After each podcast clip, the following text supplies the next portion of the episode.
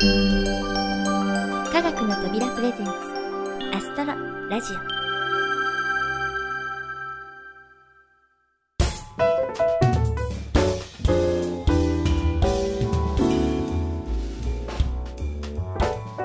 皆さんこんにちは。土屋ゆ子です。やっぱり秋はいいですね。雨の日も多いですけれども晴れた日の爽やかさは最高です。でもね天候不順は相変わらずのようでついに奄美では大雨で大きな被害が出てしまいました。被災地の皆様には心よりお見舞い申し上げます。そしてねこちらも予想通りと言いますか早くも風邪をひく人が私の周りにちらほらと。これからぐっと冷え込んできますのでどうかお気をつけて。暗い話題ばかりじゃ元気も出ませんよね。で 人は旬の食べ物を食べるとその季節に合った体調管理に役立つんだとか。というわけで皆さんも美味しい旬の食べ物を食べて元気にこの秋を過ごしましょうね。では今月の星座のコーナーです。ここでは星占いの12星座からその月の上旬に見やすい星座を解説しています。今回は水亀座をご紹介します。ここ何回かでご紹介した星座たちと同様に水亀座も明るい星を持たない星座です。でもその位置を探すのは意外と簡単なんですよね。それは近くに明るい星があるから。じゃあその星とは？れは前回ヤギ座探しに活躍したホーマルハウトです。それではいつものように11月の上旬夜8時頃南を向いて空を見上げてみましょう。地平線と天井のちょうど真ん中あたりほぼ正面にはひときわ明るく輝く星木星が見えていることと思います。そしてその木星よりちょっと低いところに輝くもう一つの明るい星を見つけましょう。見つかりましたか？これが南の魚座の一等星ホーマルハウトです。では肝心の水亀座の場所はどこでしょうか？水亀座はこのホーマルハウトから今木星がある辺りまでとさらに木星の右側あたりを加えたエリアです。どうですか？場所の説明だけなら簡単ですよね。でも水亀座が自分の誕生日の星座だという人はやっぱりその星を実際に見てみたいですよね。というわけでここからは星のよく見える場所。少なくとも6等星くらいまでは見えるという前提でお話をしましょう。さあ目の前にはたくさんの星たちが輝いています。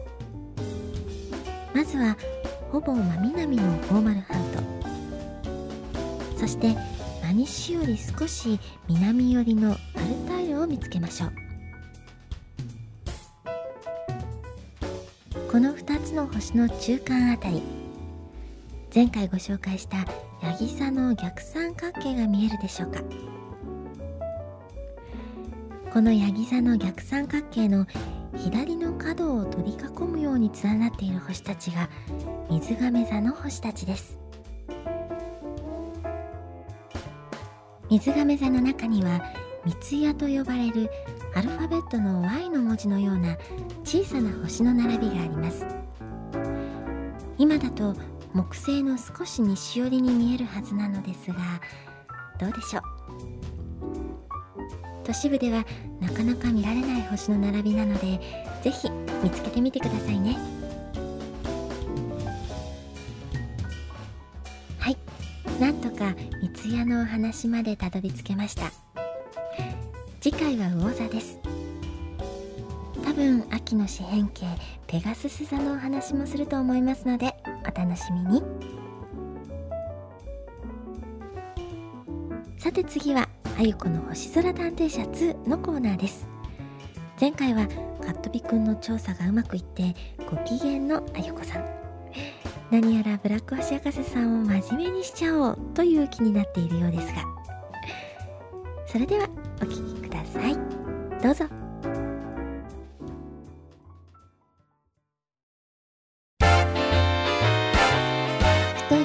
かんだ素朴な疑問今更聞けないあんなこと。星の疑問は何でもお任せ。あゆこの星空探偵社。ただいま開店いたします。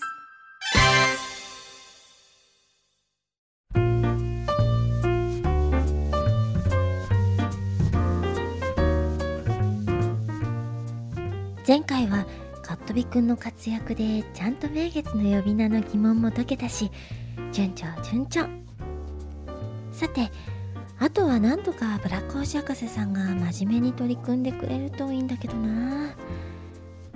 うんとにかくダメでもともと成功法でお願いしてみようかしら。何を深刻な顔をしておるんじゃ？うんもうブラック星博士さん突然現れないでくださいって何度言えば。いやいやここで怒っなんじゃなんじゃ？挙動不審じゃの。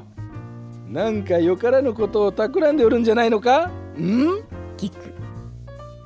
いえいえそんなことないですよ。私がよからぬことなんて考えるわけないじゃないですか。もうブラック星博士さんたらやだわ。うむ。怪しい匂いがプンプンするがまあよかろう。さあさあ仕事じゃ仕事。今日の質問は何じゃ？はいはい。では早速星空探偵社の皆さんこんにちは。いつも楽しく聞いています。早速ご質問させていただきますが最近ハートレー彗星が見えているとの話を聞きぜひ見たいと思っています。そこで観測の参考になるような情報を教えていただけないでしょうか。どうかよろしくお願いします。ほう。ハートレー彗星か。うーん。わし彗星にはちょっとうるさいぞ。なんといってもな渡辺淳一先生と一緒に仕事をしたこともあるんじゃ。なんだか自信たっぷりのようですね。じゃあブラック星博士さんハートレー彗星についての情報調べてきていただけますか？うん。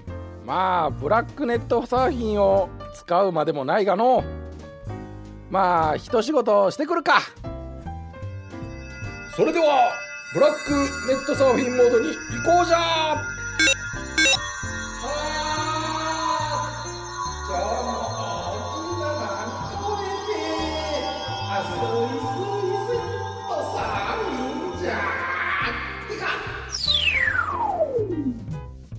うむまた一つ賢くなってしまったず緊張感のないモードですね。で結果はどうですか？ハートレー彗星じゃがな。確かに今見えておるぞ。ただ地球に一番近づいたのは10月の21日。もうすでに少しずつ遠ざかっておるのじゃ。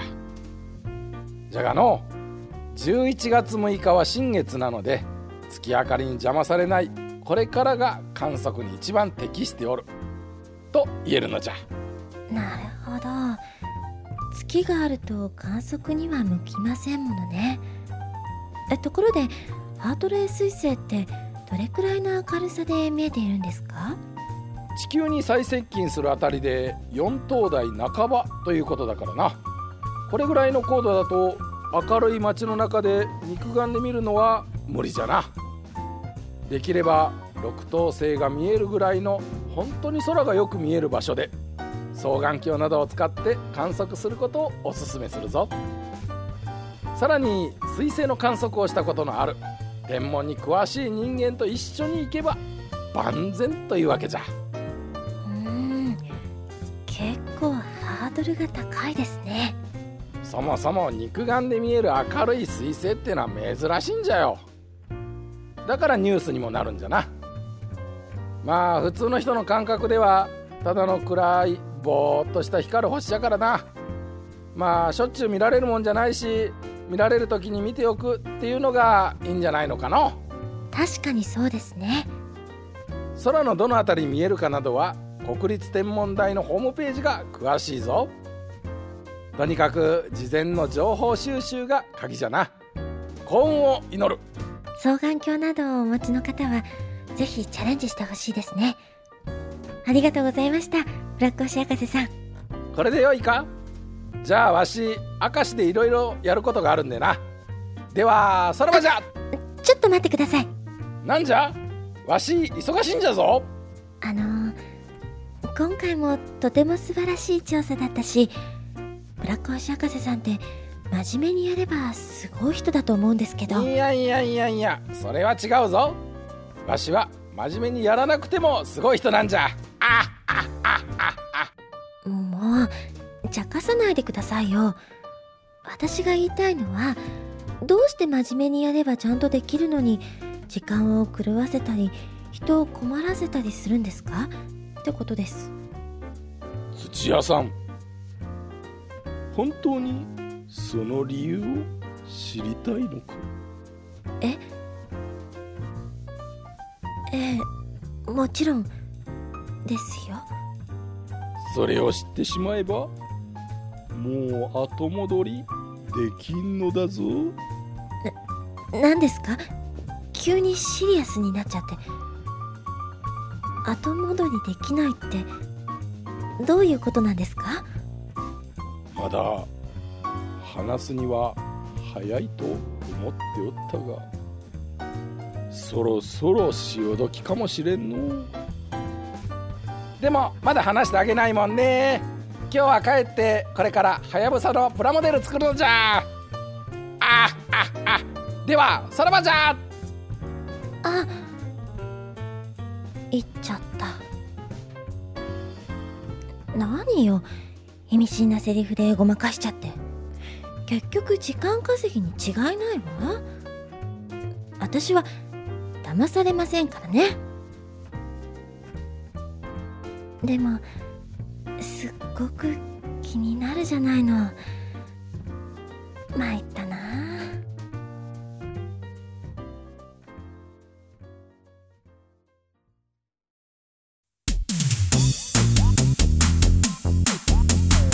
アストロラジオ。